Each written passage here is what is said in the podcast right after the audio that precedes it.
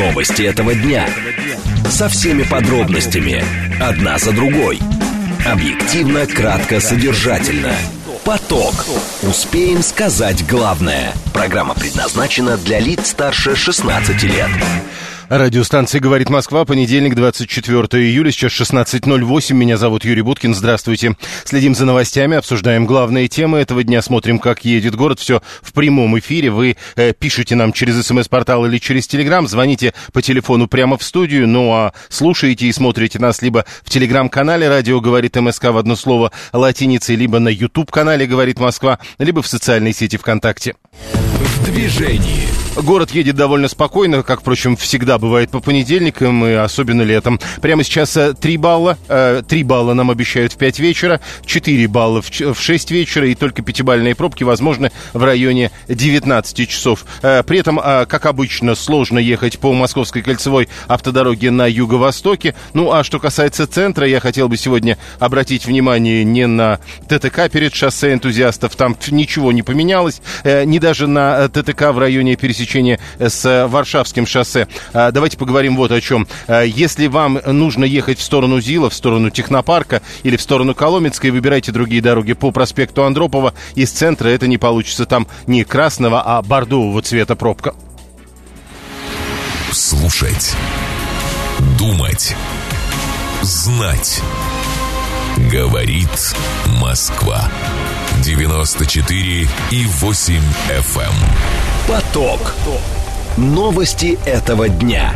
Две темы обсуждаем в ближайшие 20 минут. Заявление премьера Мишустина. Программа модернизации ЖКХ. Сказал он улучшит жизнь трех миллионов граждан. Чего ждать от этой программы? Э, насколько действительно улучшится жизнь? Э, первая тема. Вторая тема. В правительстве намерены ограничить число экспортеров бензина. Э, как говорят, этот закрытый список нефтеперерабатывающих заводов, он будет... То есть как бы только кто в этом списке, тот и может. Так вот, что станет с внутренним рынком, когда и если такой закрытый список появится? Появится. Это тема, которую будем обсуждать минут через 10. Срочное сообщение, которое в эти минуты появляются. Дорожает нефть. Э, цена нефти марки Brent впервые с 25 апреля в Лондоне на бирже э, стоит дороже 82 долларов за баррель. Роскомнадзор уже прокомментировал э, смену домена Твиттера. Вы, наверное, знаете, что там теперь все иначе выглядит. Так вот, Роскомнадзор не видит оснований для разблокировки Твиттера, несмотря на смену домена. И еще, закон в России вводятся штрафы за неустранение нарушений законодательства об иностранных агентах. Президент Путин подписал этот э, э закон. Штрафы теперь до 300 тысяч рублей. Поток. Успеем сказать главное. Кстати, только что Маск э, объявил, что новый логотип Твиттера, который теперь больше на X похож, э, будет еще дорабатываться. То есть это не окончательный логотип. По словам Маска, цитирую по э, ТАССу, не очень понятно, откуда это сообщение. Давайте... А, да, он в соцсетях написал, возможно, изменения позже. Конечно, логотип будет дорабатываться.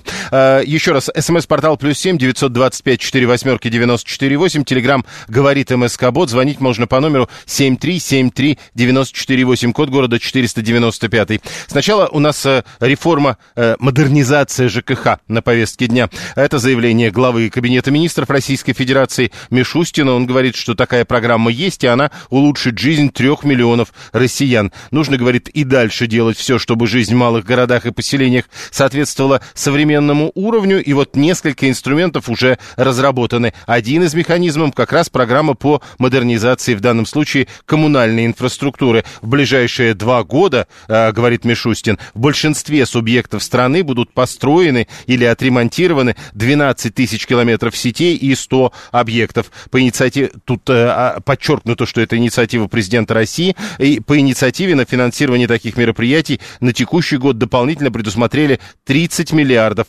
рублей. Александр Толмачев, член Комитета торгово-промышленной палаты России по предпринимательству в сфере э, ЖКХ и доктор юридических наук. Александр Васильевич, здравствуйте.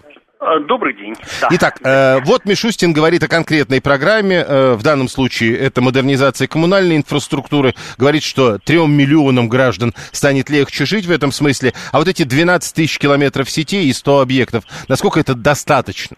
Подождите, а вы уверены, что Мишустин именно так сказал, что счастье будет именно для трех миллионов людей, когда будет 12 э, Нет, километров про, проложено? Про, счастье, конечно, он не говорил. Он говорил, вот. что программа улучшит жизнь трех миллионов граждан. Вот. Значит, давайте так. Я без смеха по-серьезному. Значит, чисто юридическая сторона. Значит, э, начнем с того, что программа э, реформирования ЖКХ у нас уже принималась в стране четвертый раз – ну, э, на моей памяти это уже, получается, пятая программа, да? Четыре раза принята была, сейчас пятый раз. Значит, э, все говорили одно и то же, что у нас должны улучшиться э, коммунальные системы, потому что вода ржавая, э, газ рвется, вода э, непонятна, канализация вообще непонятна, ливневка непонятна и так далее. И выделено это дело уже порядка, э, по оценке разных специалистов, порядка там триллиона рублей. Значит, э, до сегодняшнего дня счетная палата так и не смогла могла выяснить, а где же все эти деньги, куда их дели эти все деньги за последние, например, там 15 лет. Пока не выяснили. Это первое. Второе, как только мы говорим, что конкретное количество 3 миллиона жителей резко улучшит свою жизнь от того, что проложат дополнительные трубы, я могу сказать, что этого быть не может по двум причинам. Первое, потому что мы живем с вами в эпоху глобального финансового капитализма. И в эту эпоху самое лучшее всегда состояние это только у финансистов и банкиров потому что именно они наживаются и получают сверхприбыль, и, и э, мы можем только порадоваться за них, что очередной монополист получит дополнительное финансирование. Ведь понимаете, какая штука? Когда мы начинаем сравнивать цены на те же самые коммунальные ресурсы, ну, например, в Карелии и Финляндии, и мы э, смотрим, что почему же из одного и того же озера на границе между Финляндией и Карелией берется одна и та же вода, но в Финляндии она стоит в 4 раза дешевле, а у нас в 4 раза дороже. И когда вдруг нам объясняют, что оказывается это потому, что у нас ржавые трубы, поэтому она стоит в 4 раза дороже, это вызывает у меня не просто смех, а просто гомерический смех.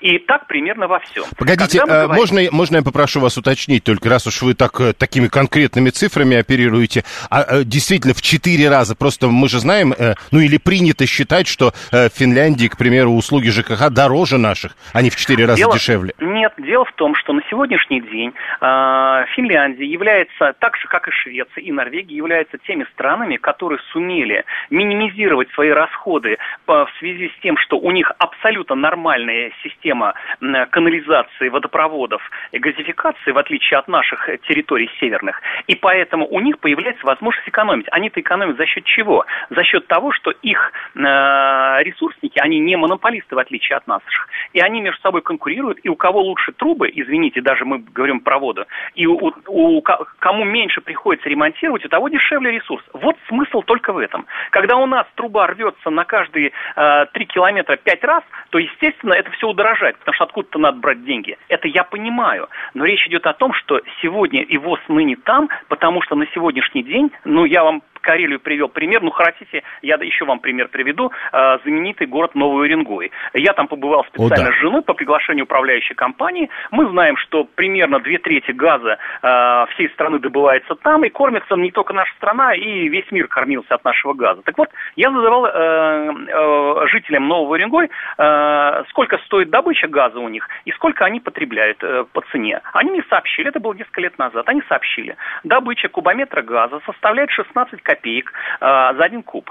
А мы, я говорю, надо же, а мы в Москве покупаем за 7 рублей кубометр. Ну, то есть получается в сотни раз дороже. Они говорят, а вы знаете, сколько мы платим? Мы платим 17 рублей за этот самый кубе, кубометр. Я говорю, подождите, но вы же добываете? Они говорят, у нас ощущение, что мы покупаем у Москвы, у которой между Москвой и нами еще тысяча посредников. Ну, может быть, и газ до Москвы доходит, потом обратно возвращается. Тогда вот, дорого. Вот у меня, да, да, да, именно поэтому, что так, так дорого. Я к чему веду разговор? К тому, что это точно будет хорошо не для новых уренгойцев, не для карельцев.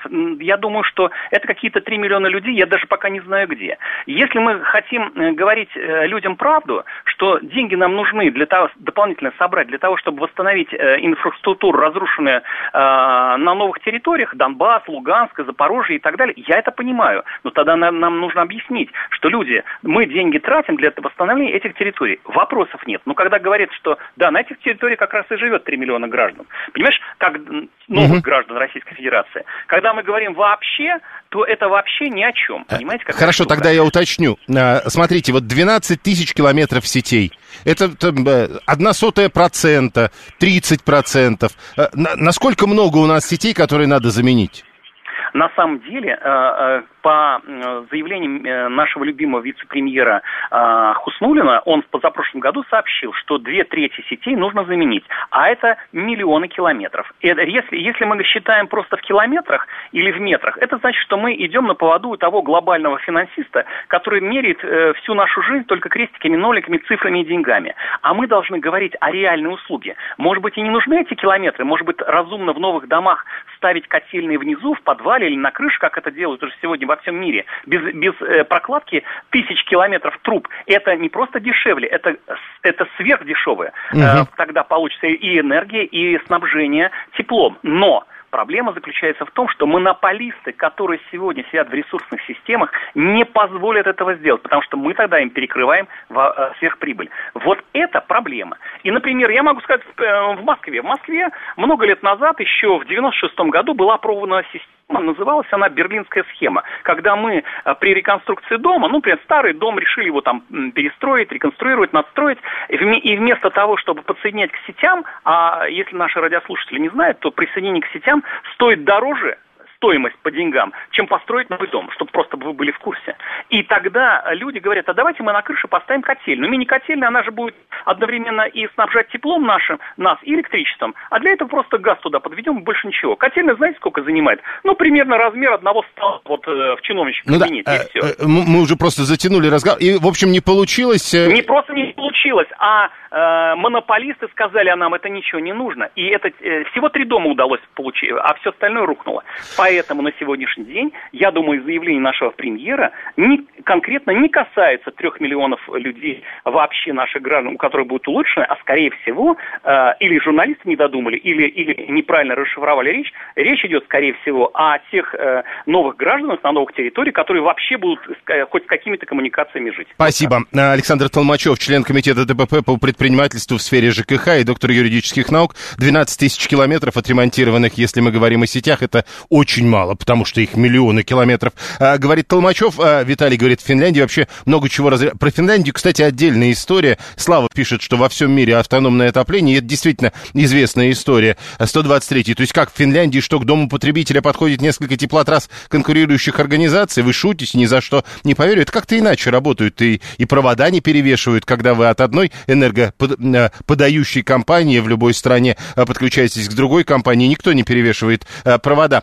7373948, телефон прямого эфира. Э, значит, газ немаловажная вещь, это 18-й. Э, Финля... Да, и про Финляндию, кстати, раз уж мы говорили об этом с Александром Толмачевым, пока он, э, собственно, пока мы с ним разговаривали, я тут нашел свидетельство о том, сколько стоит ЖКХ в Финляндии. Это данные 2019 года, город Эспоу в Финляндии. Игорь переехал туда, это про конкретную семью, живет она в двухкомнатной квартире недалеко от центра этого города. Квартплата, как он сказал, формируется в зависимости от привычек жильцов. Расточительные платят, платят больше, экономные меньше. И вот результат. Э, на тот момент э, за двухкомнатную квартиру э, по количеству жильцов, которые проживают в квартире, с учетом платы за домашний интернет и телевидение, это более 2000 рублей в переводе на наши деньги. В общем, за центральное отопление ежемесячно там 7300, за свет 2700 в переводе на наши рубли. В сумме за двухкомнатную квартиру у семьи 14 тысяч в месяц.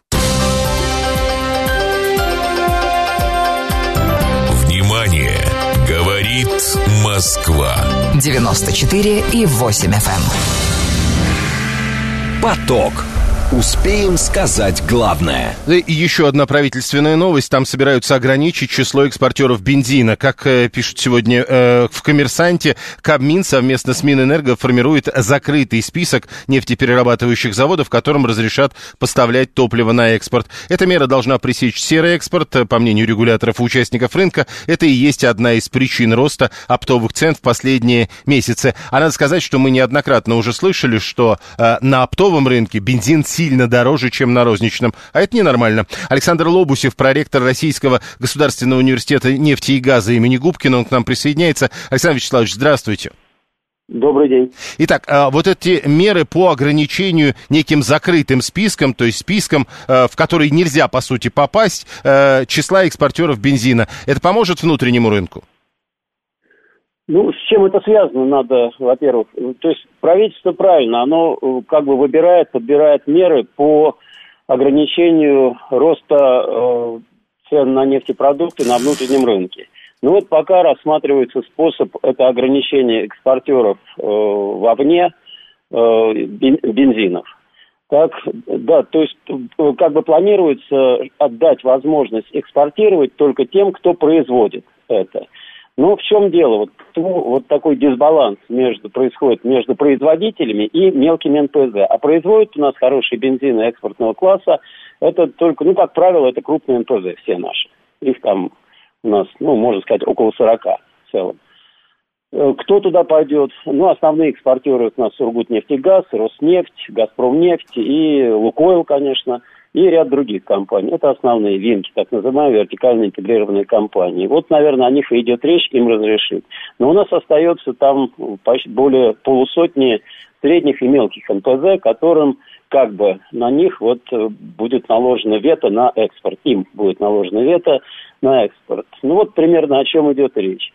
Э, почему вот получился вот такой дисбаланс? Дело в том, что у нас э, цена на нефть, на нефтепродукты вернее, складывается на внутреннем рынке, из, э, собственно, на оптовом рынке, из, ну, в том числе и потом на розничное это передается, из э, цены на нефть, э, которую э, закупает НПЗ, и, или поставляется на НПЗ, и плюс переработка, и плюс э, налоги. Налоги – это наш э, НДС, конечно же, сколько он там, 20%, 20% плюс э, акциз. А бензины, уходящие на экспорт, они не облагаются НДС и не облагаются акцизом. Поэтому вот такой огромный дисбаланс, там порядка 50%, в, вот во внутренней цене и внешней цене. Но там на внешней нельзя сказать, что мы ничего не получаем, потому что там идет большой таможенный сбор вот э, в чем да, да. Э, вот когда я правильно понимаю, что и об этом пишут сегодня в прессе, что скорее всего крупные игроки на этом рынке по-прежнему будут иметь возможность экспортировать бензин, а вот средние и мелкие игроки будут вынуждены работать только на внутреннем рынке. И если они будут вынуждены внутреннему рынку, то есть нам, как потребителям, это может помочь? Ну, знаете, ну, как всегда, это вопрос достаточно... Вы правильно понимаете, я тоже так понимаю, что будут, э, список будут внесены, естественно, крупные игроки и крупные НТЗ, принадлежащие им, а мелкие и средние НТЗ как бы отсекаются. Но э, вопрос системный. Если просто отсечь, это, ну, да, это самое, наверное, простое в данном э, и вполне возможно действенное решение. Так, но э, это, на мой взгляд, это не решит систему э, вот этого тему ценообразования на внутреннем рынке до конца. У нас акциз, напомню, от 20%, там и уходит дальше, не будем говорить на какие цифры. То есть суммарно у нас в цену на бензин входит э, более 40, иногда до, ну, до 70, нет, до 65% налоги. Вот в чем дело. Может быть, нам акциз убрать, или у нас вот акциз вырос э, на бензин где-то в два с половиной ряда с 2014 года, он был принят. Ну, давайте вернемся к 2014 году хотя бы. И тогда вот цена э, на нефтепродукты у нас на рынке упадет сразу же. Ну, посмотрите. Еще, еще да? один вопрос, Александр Вячеславович. Э, вот э, эта история. Я посмотрел сегодняшние новости. Я понимаю, что э, тонна бензина, которая на бирже торгуется, и литр бензина, это просто разные меры. И там, видимо, есть какой-то да, коэффициент. Да, весовая и объем. Да-да-да. А, но вот, смотрите, сегодня э, новый рекорд цены на бензин на российской бирже. И для 95 этого бензина, к примеру, это практически 70 тысяч рублей э, за тонну. Э, при этом, как мы понимаем, сейчас, во всяком случае, в Москве бензин в литрах продается 50 рублей. То есть, если переводить на литры вот этот бензин за 70 тысяч за тонну, он на заправке сколько будет стоить? Ну вот на плотность, где-то 0,8 у бензина плотность, там 0,75 что ли. Вот на плотность умножайте и будет цена. То есть 56? Ну где-то так, да. А, вот, вот поэтому... Да-да. Э, насколько это по мировым, э, или, я не знаю, можно ли сравнивать с мировыми уровнями? То есть э, это действительно дорогой в России бензин? Или по определенным параметрам можно сказать, что ну, это более-менее, что называется, средняя нормальная цена? Ну, если говорить о Европе, то у нас минимум в два раза дешевле бензин, чем в Европе, а то и в три уже раза в, не, в некоторых странах. Если говорить, допустим, с Эмиратами сравнивать, то у нас в разы дороже – бензин. Если сравнивать со Штатами, то бензин у нас, ну, где-то полтора, в два тоже раза дешевле. Ну, то есть Поэтому... некой объективной цены для этого рынка, для этих граждан вывести невозможно? Нет, конечно. У нас есть э, объективно, это внутренний, если мы говорим о внутреннем рынке, то объективно да. это покупательная способность наших граждан, нас с вами. Если мы говорим о внешнем рынке, то да, это среднемировые цены, там, ну, другие законы немножко работают, более такие.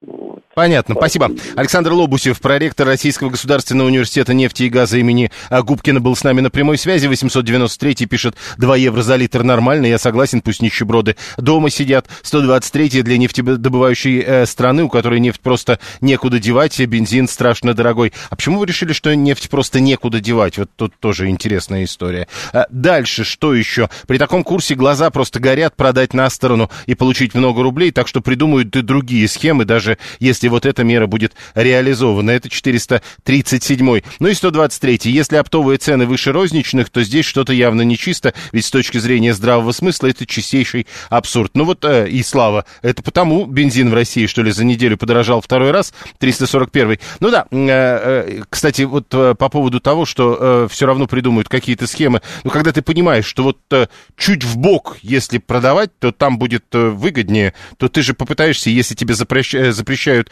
сделать это э, вот там в бок, тогда ты попытаешься сделать то же самое на э, розничных рынках здесь, на которые, которые единственные остаются у тебя как возможность реализовать товары и получить некую прибыль или доход как таковой. 7373948, э, телефон прямого эфира, но по поводу оптовые цены выше розничных мы только что посчитали с Александром Лобусевым почти что в прямом эфире нынешние 60 тысяч рублей в переводе на за тонну на бирже, в переводе переводе на розничную цену они должны уже на опте стоить примерно 56 рублей за литр 95-го. Насколько я понимаю, даже в Москве сейчас 95-й бензин столько не стоит. А в регионах на самом деле цены существенно ниже. Так что, видимо, стоит ждать повышения цен на бензин. Прямо сейчас новости, потом реклама, потом продолжим.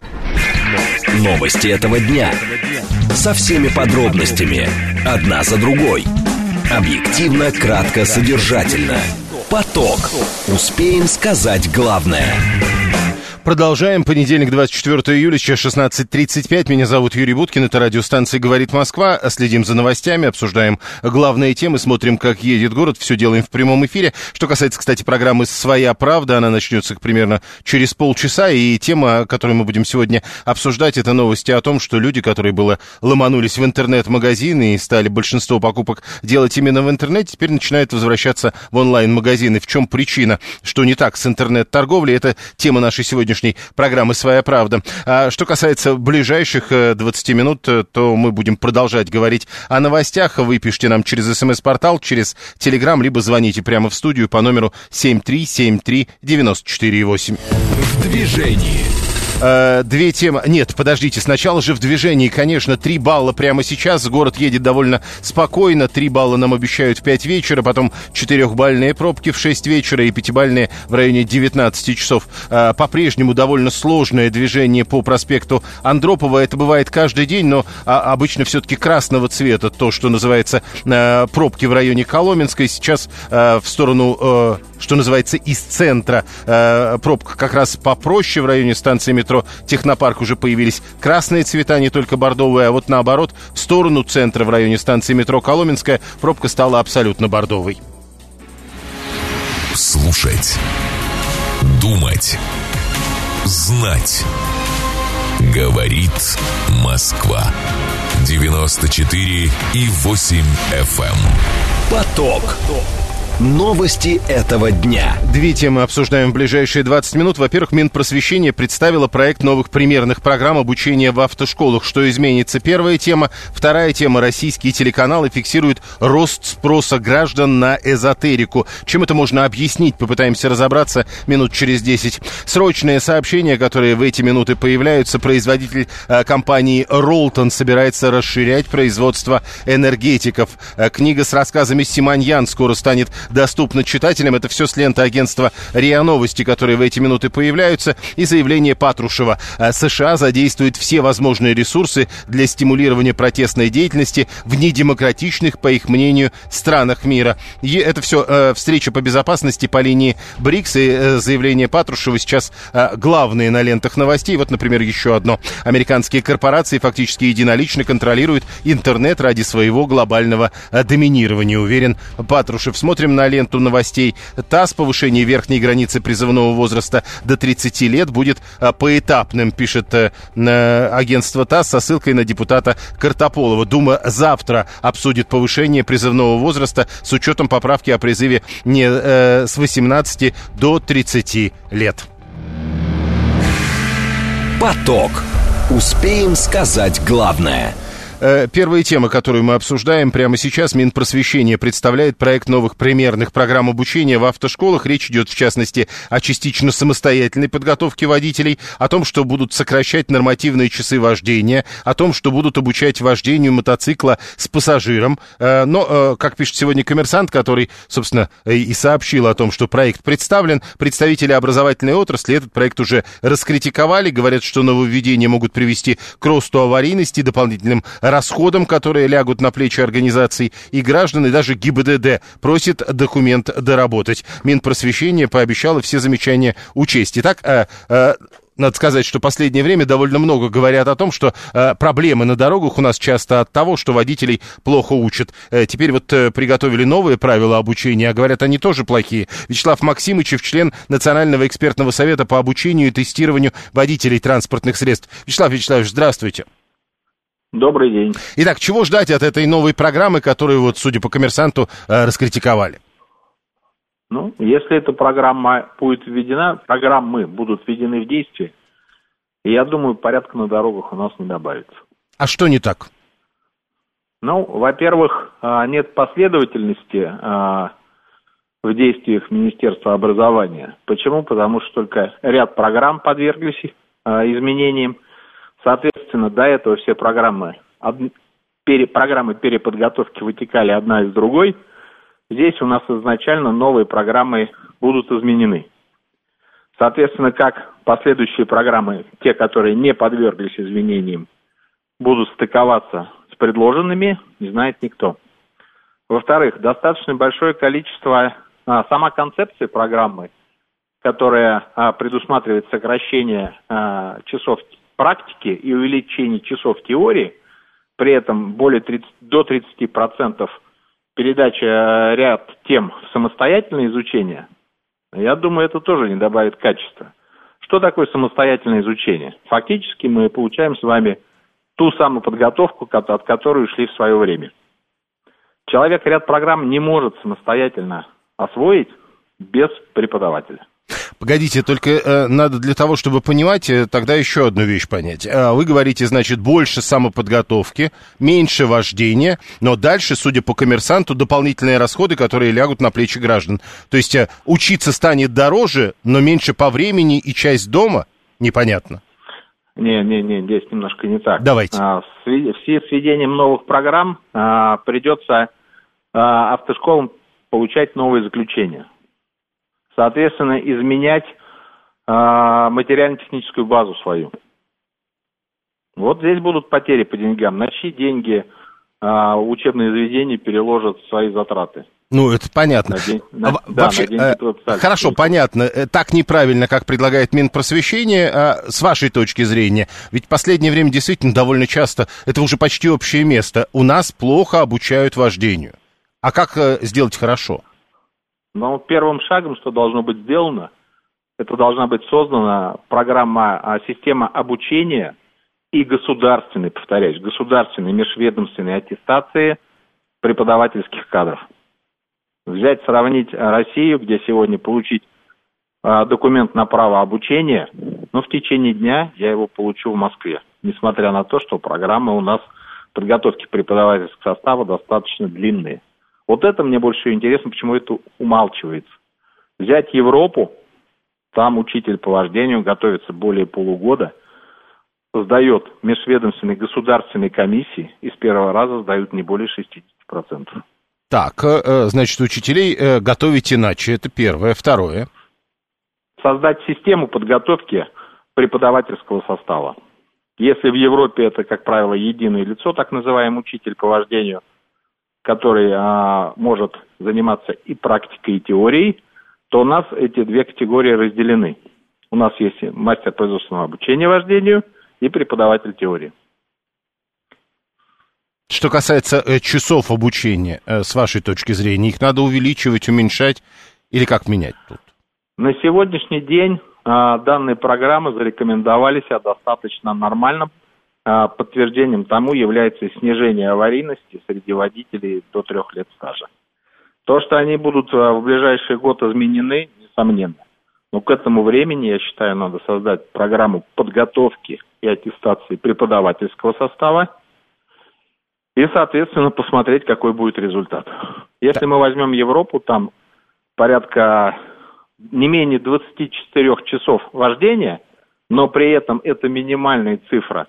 А реально они проходят подготовку, когда их автошкола готовит уже для ГАИ, когда она их допускает а, к, экзамен, к экзаменатору.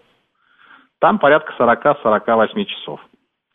А, это средний показатель. Да. да. Раз вы вспомнили про Европу, э, нельзя не сравнить тогда и другое, или таких сравнений нет. Сколько стоит э, обучиться на права у нас и сколько там?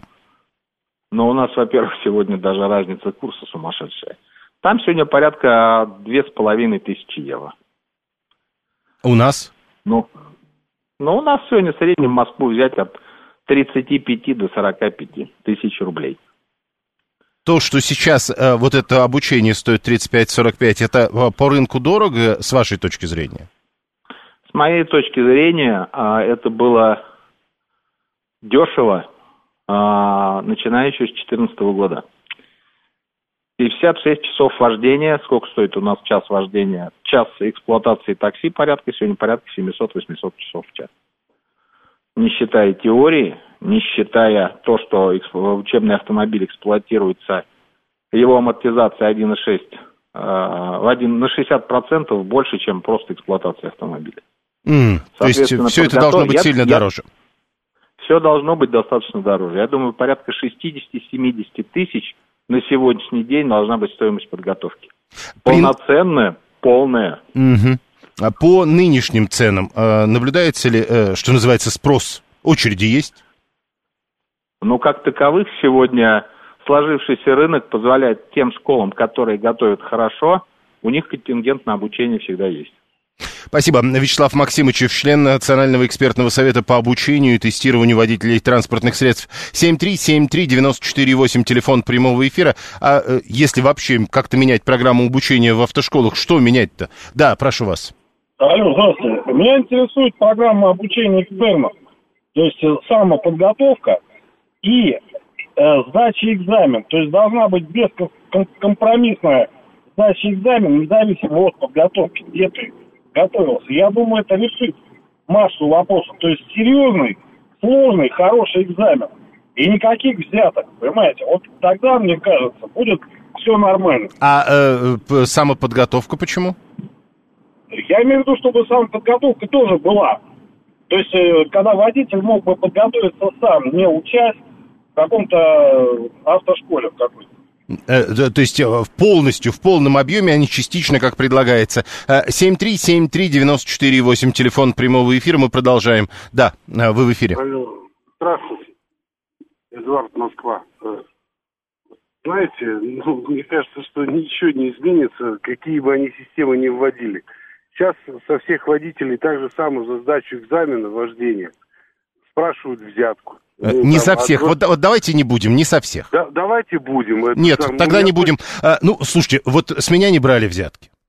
А тогда говорили, что без взятки невозможно. Поэтому давайте не будем. Когда говорят создать систему, становится ясно, сами понимают, э, не понимают, чего хотят. Главное все перебаламутить, пишет 123-й. 530-й без прав ездить нарушение. А кто-то спорит? Алексей 668-й. По сравнению с Европой у нас э, и владением, э, владение автомобилем дешевле. Достаточно сравнить и посмотреть, на каких э, козявках они ездят. А у нас пробки из э, крузаков и кроссоверов. С больших букв они э, у Алексея и козявки, и крузаки, и кроссоверы. Э, дальше. Э, коллега получал права с первого раза э, не сдала, хотя и за деньги. Вот видите, оказывается, подождите, а что такое? То есть она дала взятку и все равно не сдала? Это как? Роман 523 какую-то странную историю описывает. Ну да, мы в, 2, в 97 году сдавали, тогда было по-другому. Это правда, я совершенно не скрываю этого. Но именно тогда мне рассказывали, что без взятки сдать невозможно.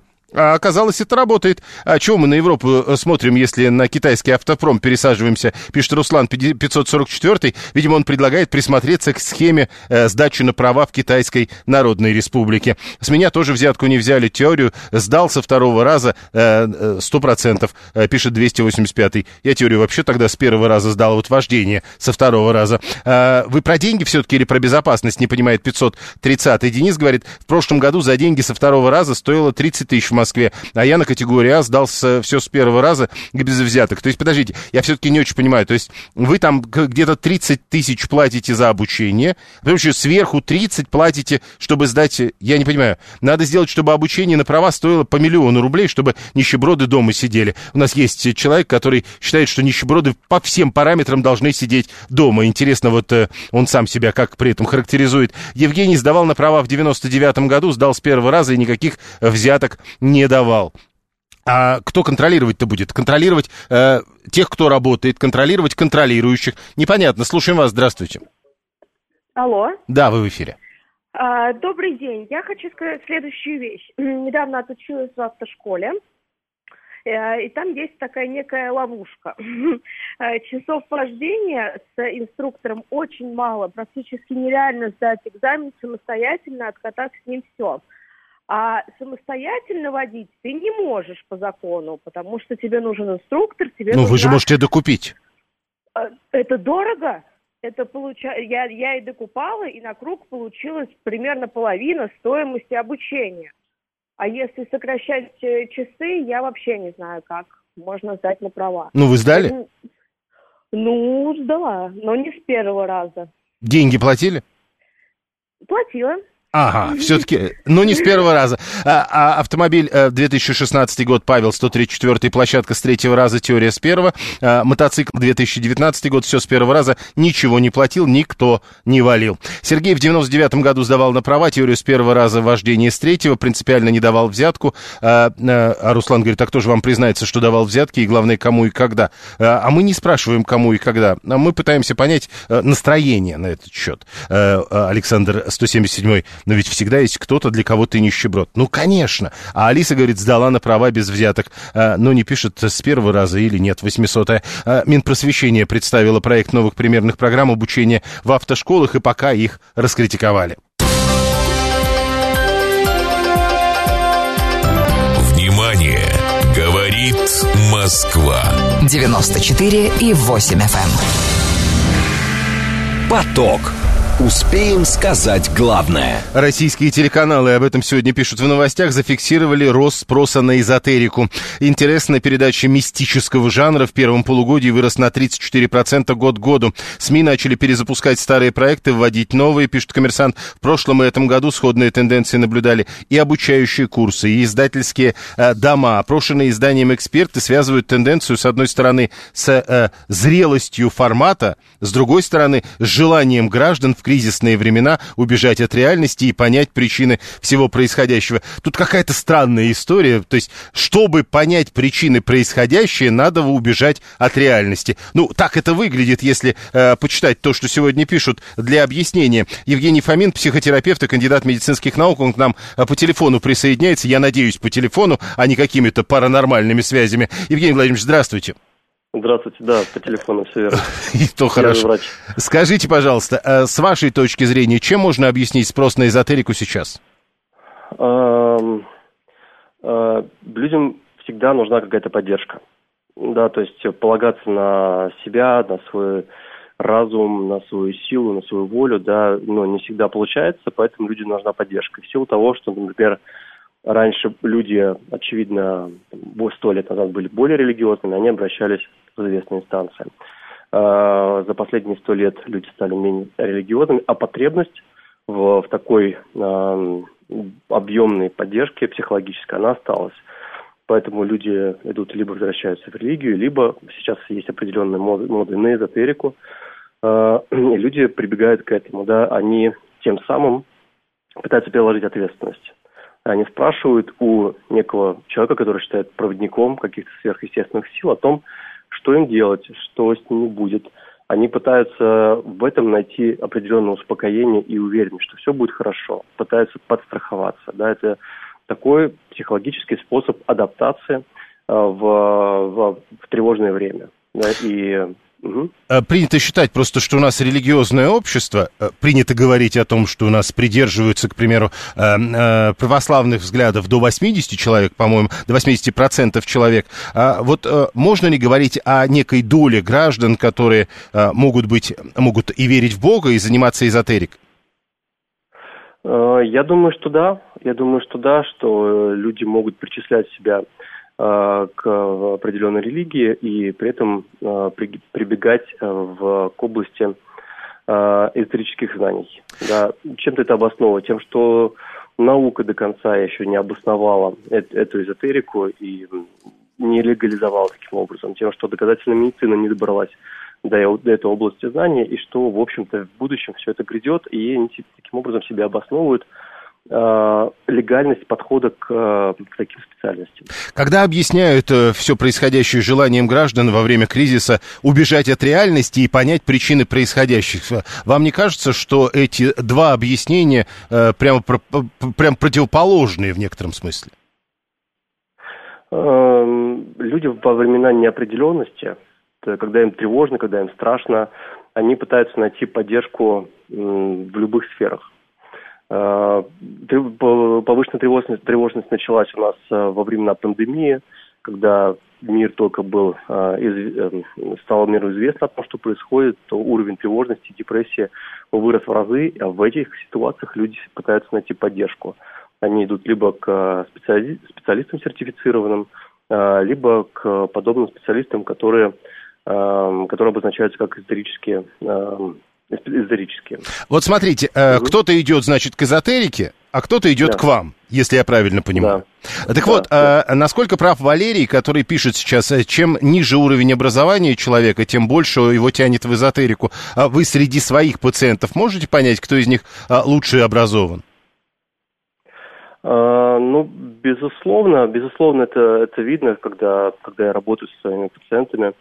А, э, можно понять, да, как, как, как они выстраивают, например, логику, как, какие, какими они используют э, семантику, то есть значение слов, как они выстраивают э, мыслительный свой процесс. Из этого можно понять, насколько системный человек, насколько э, глубокий он с точки зрения его образования. И уже под это я непосредственно подбираю систему терапии, которая подходит этому человеку. Либо это будет какая-то когнитивная сфера, в которой я буду работать, или это будет, будет э, например, сфера избегающая когниции, то есть мысли человека, работа там с бессознательным, где я могу использовать, например, гипноз. Вы как-то э, видите, э, просто вот Алексей, тут один из наших слушателей написал, что у нас всегда были кризисные времена, а вы вот как-то в своей работе замечаете, как меняются людские настроения? Э, да, за последние три года тревожность э, тревожных э, людей стало больше.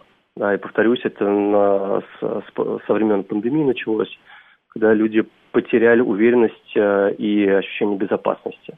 Когда, когда появилось чувство того, что вирус или какой-то, какой-то, какая-то неопределенность, болезнь их может настигнуть абсолютно в любом месте, и ты ничего, ничего не можешь сделать. А как вам слоган фильма «Секретные материалы. Истина где-то рядом»? Ну, безусловно, да. Безусловно, то, что сто лет назад считалось, э, считалось домыслами и фантастикой, сейчас имеет подтверждение. И, вероятно, те науки, которые считаются э, не, не научными, они могут найти определенное э, логическое обоснование в будущем. Поэтому действительно истина где-то рядом, и мы должны, можем, вернее, не должны, можем предполагать, что то, к чему прибегают люди, наверное, может иметь определенное подтверждение.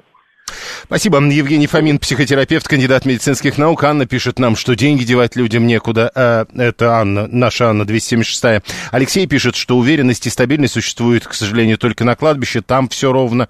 А, надо не только креститься, надо жить, следуя православию, пишет 18 или 18 я, 18 я, видимо. А 530-му кажется, что надо просто что-то по-другому включить на телеканалах, и тогда у обывателя меньше интереса будет. 530 использует формулировку «нахлобучивать обывателя» в плохом смысле этого слова. Но э, понимаете, какая штука? Э, тут ведь написано не о том, что предлагают гражданам, а о том, что граждане требуют. Речь ведь не идет только про телевизор. Речь идет также про издательские дома и обучающие курсы. А, Владимир Сотый, как можно жить спокойно каждый день, когда... А, когда как, э, как можно спокойно жить, когда каждый день на тебя может беспилотник упасть? Вы вот так расцениваете опасность. 123-й а, э, иначе оценивает ситуацию, пишут люди, растеряны, подавлены и одурачены. И? Ну, если люди растеряны, подавлены и одурачены, тогда они идут куда? Для того, чтобы... Ну вот мы предполагаем, чтобы их одурачили снова. 7373948. Слушаем вас, здравствуйте. Алло, добрый вечер. Да мне кажется, все нормально. Это эзотерикой занимались постоянно. Я, например, увлекался 20 лет назад этой эзотерикой. Изучал ее там, изучал, смотрел, интересовал. Сейчас меня она вообще не интересует. Хотя некоторые неразгаданные тайны все-таки человеку нужны, чтобы было интересно жить. И э, любые люди, вот, которые... Нет, подождите, но ведь э, эзотерика — это попытка раскрыть как раз такую тайну. Да, ну человек э, ищет раскрытие каких-то секретов, каких-то загадок, там, смысла жизни в чем-то другом, в том, чего наша повседневная жизнь это не дает, понимаете, то есть раскрытие. Какой-то э, несправедливость какая-то в обществе, в государстве, в мире – что-то, это в эзотерике можно найти и объяснить. И понять, так это в обычной литературе тогда можно найти и объяснить, но ведь интерес к эзотерике, не обычной литературе. Везде дурачат, могут даже в администрации президента, утверждает 530-й. А, Андрей, у меня сестра немного поплыла, эта его формулировка, стала тарологом, и у него от этого испанский стыд. 7373948, телефон прямого эфира. А, мы, э, наверное, заканчиваем обсуждение этой темы. А, тем такая, российские э, телеканалы зафиксировали зафиксировали рост спроса на эзотерику. Интересно, передача мистического жанра только в первом полугодии вырос год году на 34%. Теперь перезапускают старые проекты и вводят новые эзотерические не только на телевидении, в СМИ в целом. В прошлом году и в этом году сходные тенденции, как пишет сегодня коммерсант, наблюдали издательские дома и обучающие курсы. Надо больше эзотерики, пишет 893 Ну а про нищебродов я предлагаю вам уже закончить писать. Далее новости.